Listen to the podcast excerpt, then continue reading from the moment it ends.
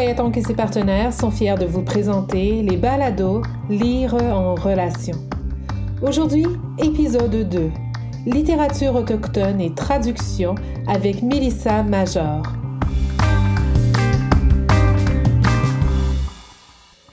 Professeure de littérature au Cégep de Saint-Jérôme et doctorante au département des littératures de langue française, de traduction et de création de l'Université McGill, Mélissa Major s'intéresse à la traduction vers le français des littératures autochtones écrites en anglais.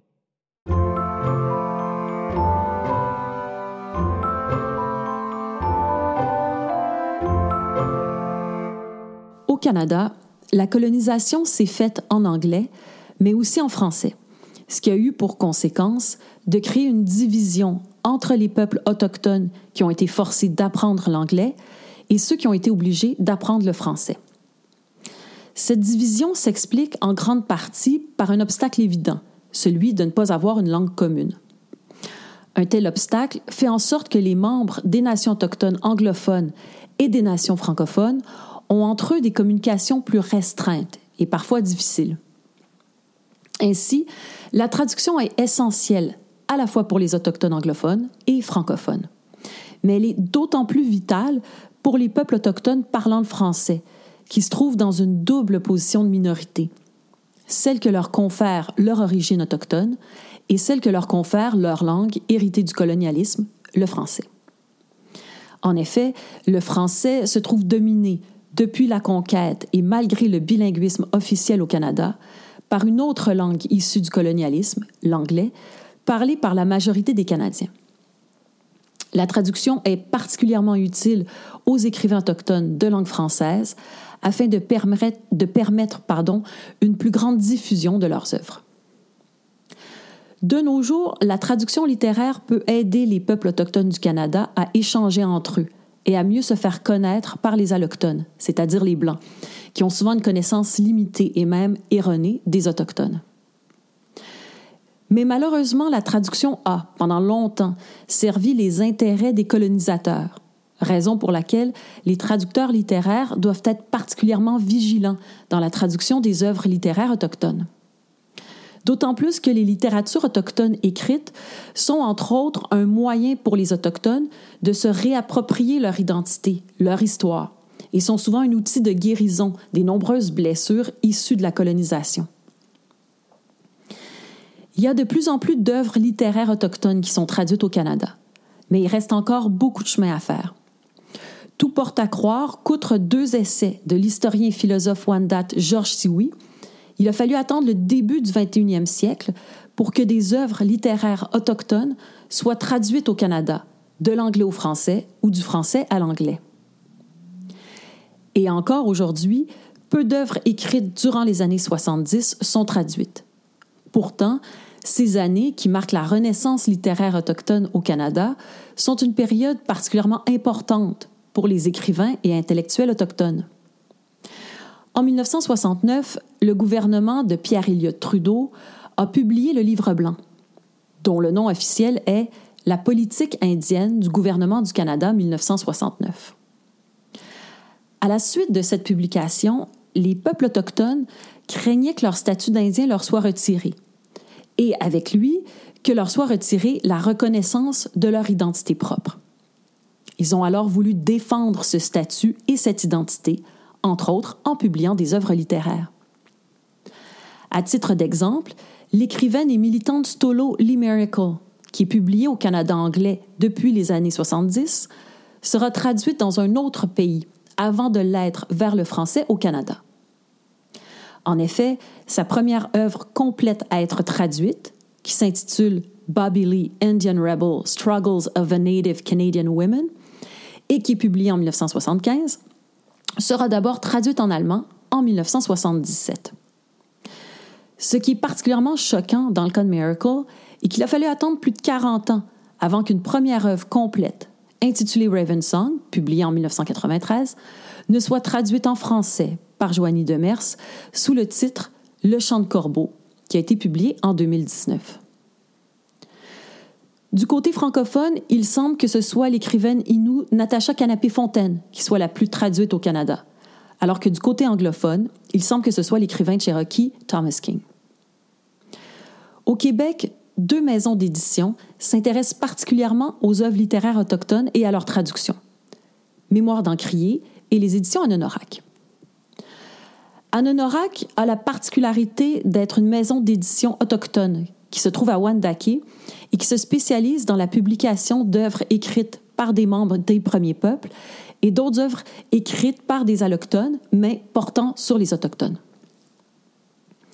En 2019, les éditions Anonorak ont publié, grâce à la traduction de Daniel Grenier, le roman intitulé On pleure pas au bingo, dont le titre original est Nobody Cries at Bingo, de l'écrivaine et humoriste cri Dawn Dumont, qui a publié son œuvre en 2018. Ce roman raconte la jeunesse de la narratrice, Dawn, qui a grandi dans la réserve cri d'Okanese, en Saskatchewan. Voici un extrait de On pleure pas au bingo qui se trouve à la page 85 du roman. Chaque soir, à 5h30, on se réunissait en famille autour de la table de la cuisine. Le souper était une affaire ordonnée. On avait chacun notre place assignée et personne ne pouvait squatter celle des autres. J'étais à la droite de Céleste, ma petite sœur, et à la gauche de papa. Céleste n'acceptait pas sa place dans la vie. Elle et moi, on se disputait l'affection de papa depuis toujours. Alors elle essayait souvent de me voler ma chaise. À chacune de ses tentatives, maman lui disait avec fermeté de s'asseoir sur sa maudite chaise à elle. Maman, il n'y a pas de nom d'écrit sur les chaises, argumentait Céleste. On devrait pouvoir s'asseoir où on veut. On est dans un pays libre après tout, non? Un débat sur le choix de nos sièges respectifs, s'appuyant sur les principes de paix et d'ordre du Canada, n'avait aucune chance d'intéresser maman, qui n'avait jamais voté de sa vie. Céleste se déplaçait à contre-cœur et moi, me glissant sur ma chaise, je lui pinçais le bras, histoire de lui faire comprendre que je n'appréciais pas sa tentative de coup d'État. Ça m'énervait qu'elle n'abandonne jamais, parce que ça m'obligeait à ne jamais abandonner moi non plus. Je ne pouvais pas sauter de repas. Céleste prendrait ma chaise et ferait les yeux doux à papa. Heureusement, mon appétit était toujours, toujours au rendez-vous. J'aurais pu contracter la peste bubonique que ça n'aurait rien changé. J'aurais quand même traîné ma carcasse pleine de furoncles jusqu'à la table. Revenons maintenant au roman de Lee Miracle, Raven Song, dont la traduction, Le chant de corbeau, a été publiée chez Mémoire d'Encrier. Ce roman raconte la vie d'une communauté autochtone de Colombie-Britannique qui, durant une épidémie de grippe dans les années 1950, a été abandonnée par les Blancs. Miracle dédie son roman, et je cite, à toutes ces femmes qui ont combattu l'épidémie alors que le Canada ne se souciait pas de notre santé. Ce qui peut surprendre à la lecture du roman en anglais est le fait que Miracle féminise, entre autres, le personnage de Raven, c'est-à-dire Corbeau, qui, dans la culture stolo, est un trickster, un être puissant et sacré qui a la capacité de se jouer des humains, de les influencer.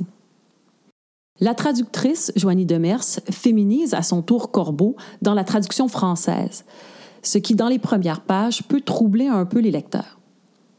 Pour comprendre cette entorse faite à l'anglais et au français, il faut savoir que dans la langue ancestrale de Lee Miracle, l'alcomelem, il est fréquent que les noms et les pronoms soient féminisés lorsque les locuteurs sont des femmes. Cela étant dit, voici un extrait du chant de corbeau qui se trouve à la page 49 du roman. Le jour entrait chez Stacy, une douce sérénade apportant une lumière radieuse à son amante l'obscurité. Devant la fenêtre, Cèdre dansait. Les premiers traits de clarté filtraient entre ses branches frémissantes et éclaboussaient la pièce de reflets jaunes. Perché dans l'ombre des branches de cèdre, Corbeau guettait Stacy. Elle se retenait avec peine de pousser son cri rauque afin d'attirer l'attention de la jeune fille. Elle songeait à son stratagème pour faire sortir les villageois de leur demeure où ils se cantonnaient pour les mauvaises raisons.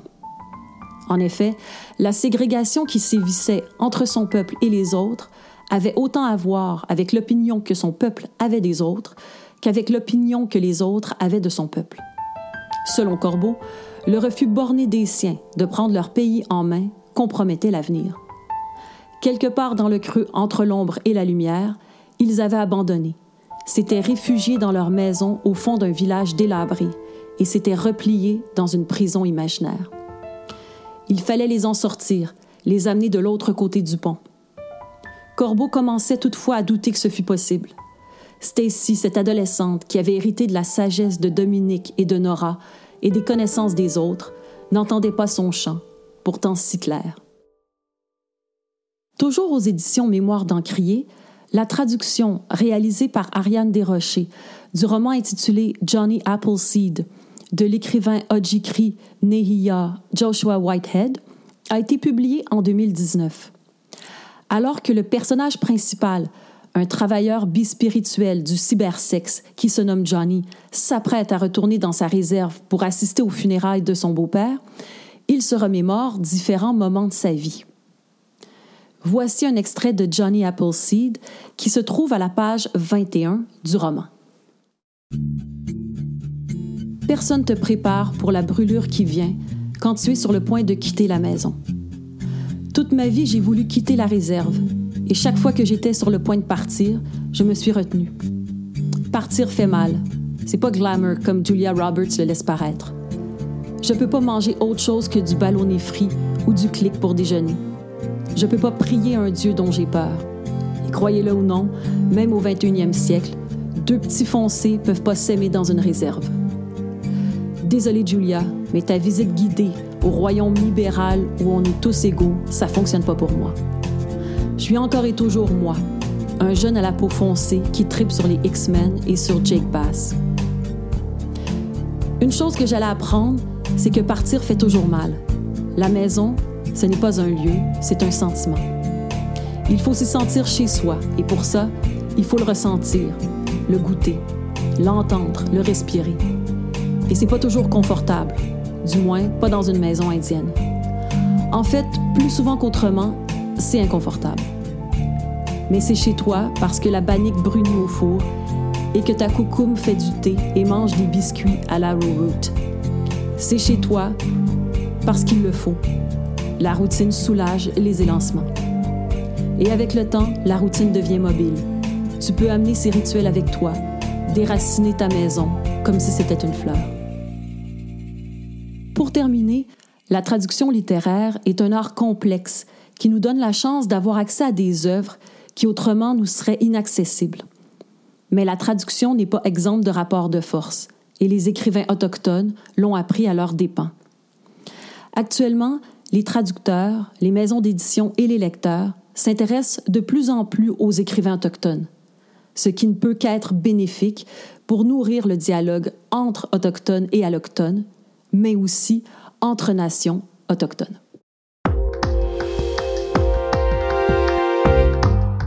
Cet épisode de Balado vous a été offert dans le cadre du 9e Salon du Livre des Premières Nations une réalisation de Kwayatonk avec l'appui de l'Université de Regina, du Conseil de recherche en sciences humaines du Canada, du Conseil des arts du Canada, du gouvernement du Canada et du gouvernement du Québec. Le 9e Salon du Livre des Premières Nations vous est présenté par Inergex Énergie Renouvelable, la Caisse des Jardins de Wendake et Hydro-Québec.